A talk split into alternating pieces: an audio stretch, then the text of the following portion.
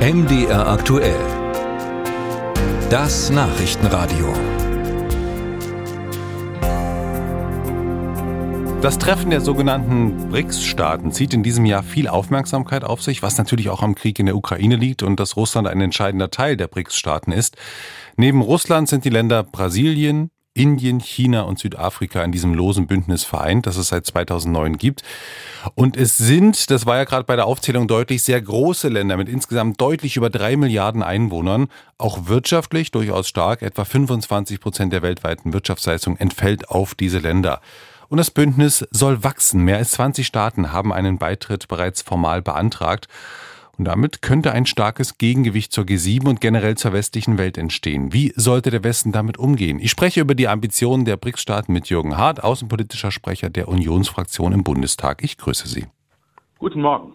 Herr Hart, wie schauen Sie denn auf das Treffen der BRICS-Staaten? Skeptisch, besorgt, einfach nur beobachtend? Ich glaube, das Recht, dass wir für uns äh, in Deutschland in Anspruch nehmen, dass wir uns die Partner in der Welt suchen und dass wir in multinationalen Strukturen zusammenarbeiten. Das dürfen wir anderen auch nicht absprechen. Deswegen äh, ist das völlig okay, wenn sich Staaten zusammentun, um zu überlegen, wie sie gemeinsam mehr erreichen können. Ich war letzte Woche in Indien. Ich habe mit der indischen Regierung auch über dieses BRICS-Treffen gesprochen.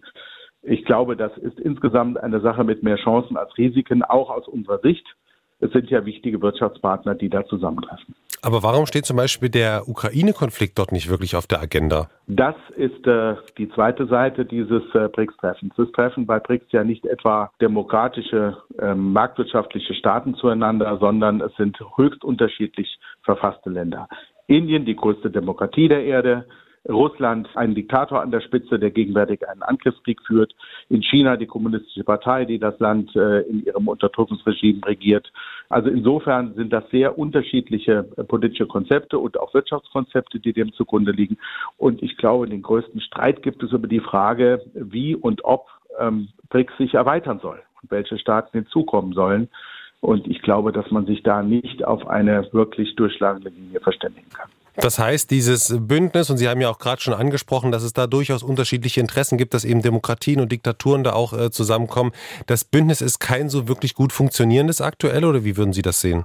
Also verglichen zu G7 oder G20, wo ja im Übrigen Indien, das BRICS-Land Indien gegenwärtig den Vorsitz hat, ist die BRICS-Zusammenarbeit eben doch deutlich weniger bindend für diejenigen, die dort agieren. Es gibt auch äh, politische Resolutionen, so gut wie gar nicht, äh, zum Beispiel zum Ukraine-Krieg. Wie will man eine Resolution ähm, äh, auf der Seite des Völkerrechts hinbekommen, wenn der Aggressor in diesem Ukraine-Krieg Mitglied dieser Organisation ist?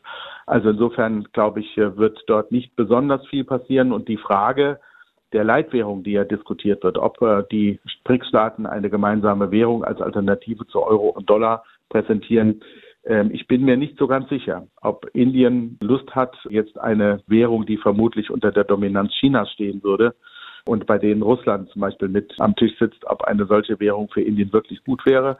Umgekehrt glaube ich nicht, dass die Chinesen akzeptieren würden, dass die indische Rupie in diese Rolle käme.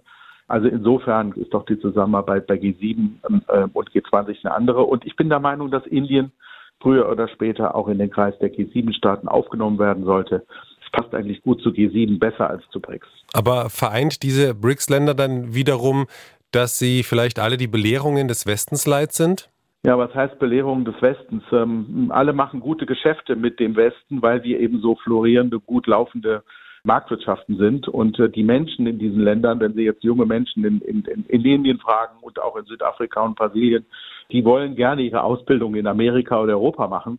Ähm, ganz viele von denen oder sogar dort arbeiten. Also insofern ist doch die ähm, magnetische Anziehungskraft von pluralistischen Demokratien, so wie wir sie in Europa und in Nordamerika haben, ähm, eindeutig ähm, äh, da. Und die einzigen Länder, die dem äh, im BRICS-Format vielleicht eines Tages mithalten können, das dürfte Indien sein, das dürfte Südafrika sein, das dürfte Brasilien sein, aber mit Sicherheit nicht das unter kommunistischer Knute der KP Chinas stehende China und erst recht nicht dass Russland, das von Putin ja nicht nur politisch zum Paria gemacht wurde durch diesen Angriffskrieg gegen die Ukraine, sondern auch wirtschaftlich äh, ziemlich ruiniert worden ist. Der Rubel ist ja ins Bodenlose gestürzt, der hat ja fast keinen Wert mehr auf dem internationalen Markt. Sagt Jürgen Hart, außenpolitischer Sprecher der Unionsfraktion im Bundestag.